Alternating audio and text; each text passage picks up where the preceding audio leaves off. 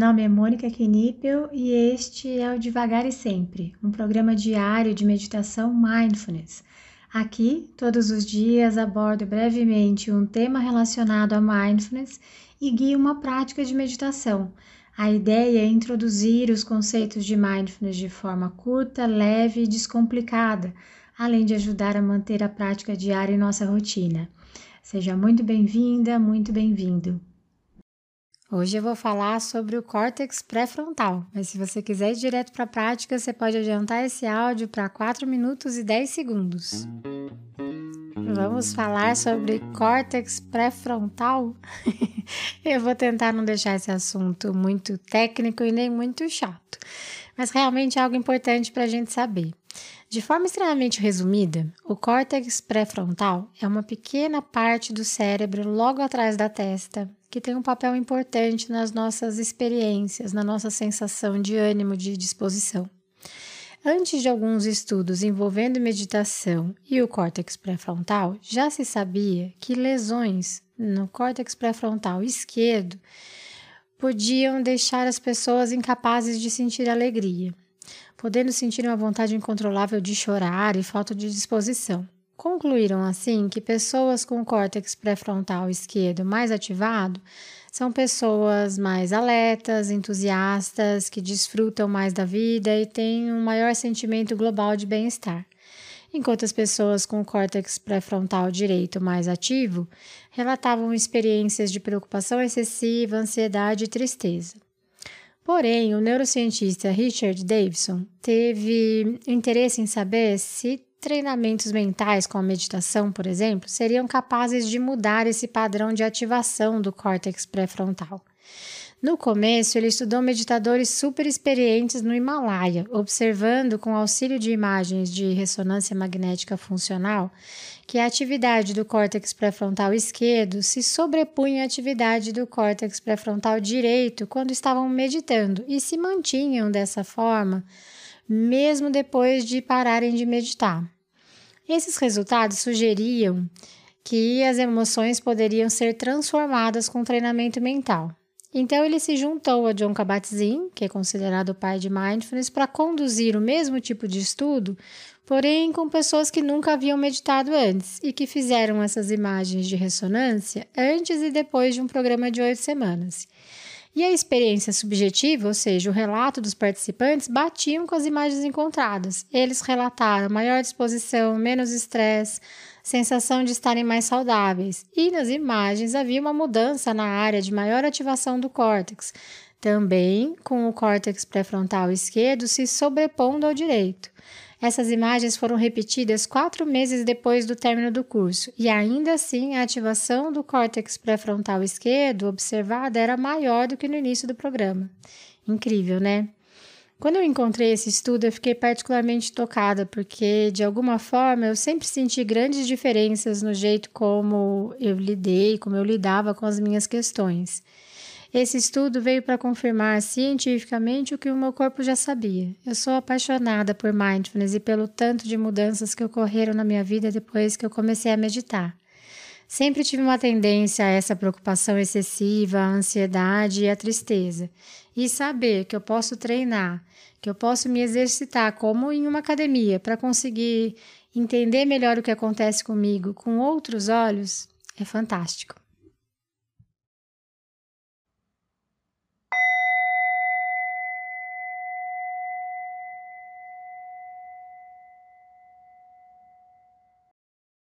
Hoje nós realizaremos um breve escaneamento corporal.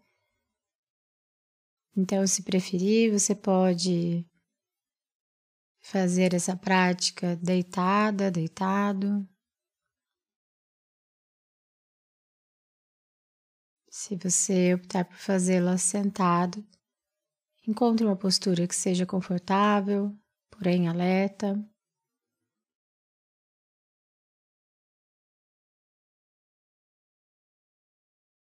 Então, nós vamos fechando os olhos.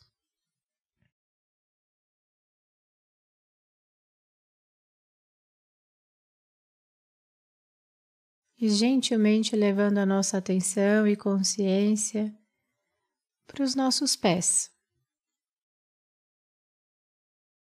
Sentindo toda e qualquer sensação presente nos seus pés no pé direito, no esquerdo.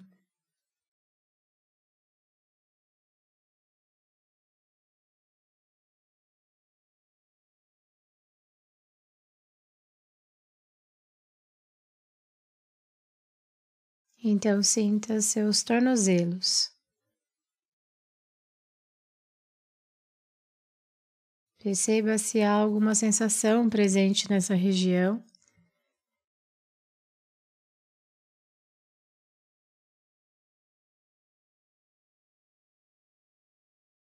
Lembrando que a ausência de sensação também é uma sensação.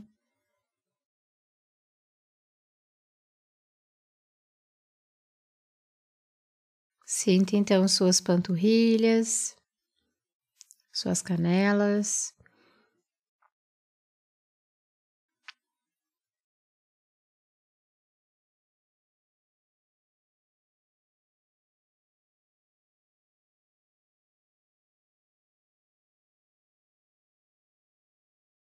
Tente sentir essas regiões.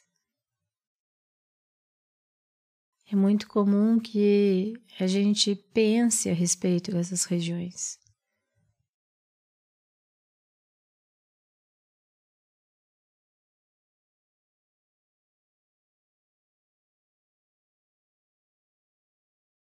Então, sinta os seus joelhos, a parte da frente, a parte de trás.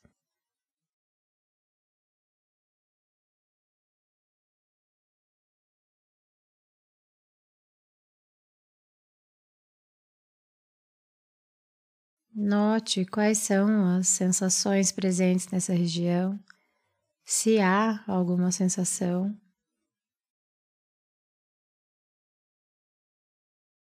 Então, leve a sua atenção para suas coxas, sentindo a coxa direita, a esquerda.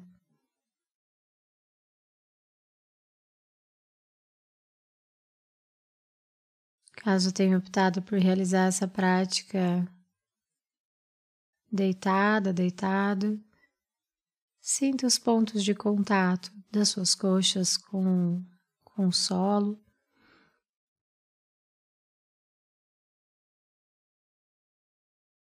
E se você estiver realizando essa prática sentada, sentado, tente, tente sentir o toque do tecido, ou do ar. Perceba se há algum ponto de contato, mesmo que seja com assento, ou o toque de uma coxa com a outra.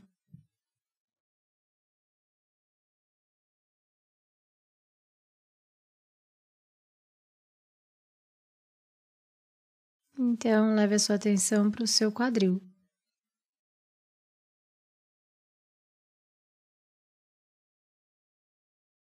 Sinta quais são as sensações presentes, parte da frente, a parte de trás, as diferentes temperaturas. Conduzindo em seguida gentilmente a sua atenção para o seu abdômen, percebendo os movimentos, sentindo os movimentos.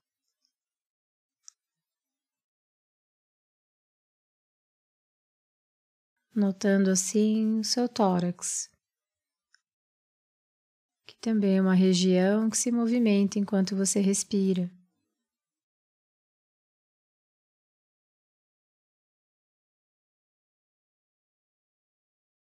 Então, observe as suas costas, a sua coluna. Perceba quais as sensações presentes nessa região.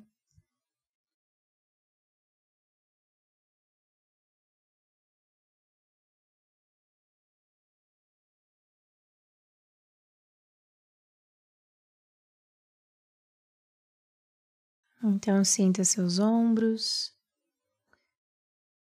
ombro direito, ombro esquerdo. Note se há algum ponto de tensão nessa região.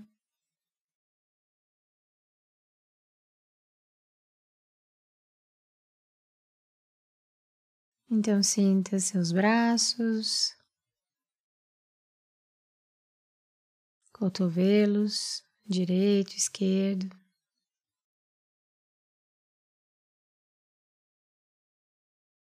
Seus antebraços.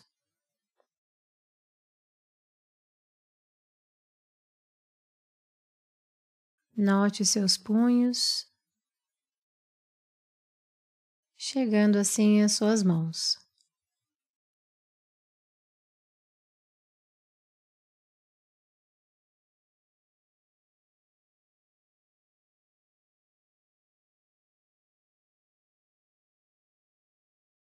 Então, vá levando a sua atenção para o seu pescoço, para a sua nuca notando se há aí também alguma sensação.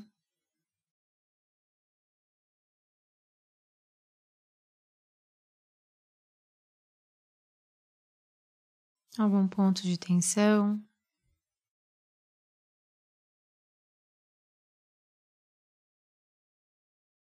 Então, finalmente, observe as sensações presentes no seu rosto. Sinta se há algum ponto de tensão, de contração.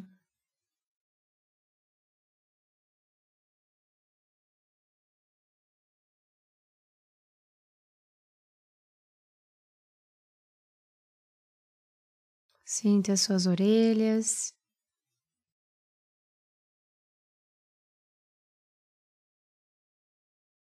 Sinta a sua cabeça como um todo, chegando, enfim, ao topo da sua cabeça.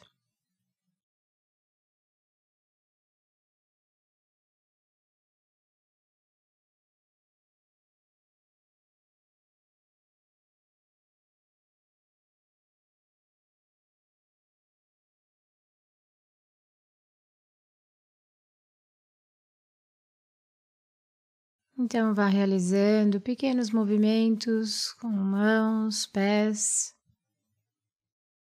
Quando se sentir pronta, quando se sentir pronto, ao soar do sino, você pode abrir os olhos ou simplesmente encerrar essa prática.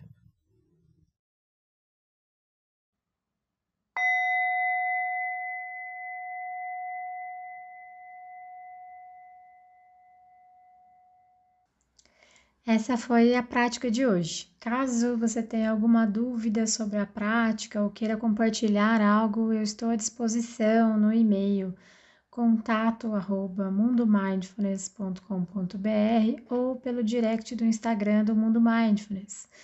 Fique à vontade para mandar mensagem para mim. Só peço que você se identifique como devagar e sempre, para que eu saiba que a dúvida, que o contato veio daqui. Tá bom?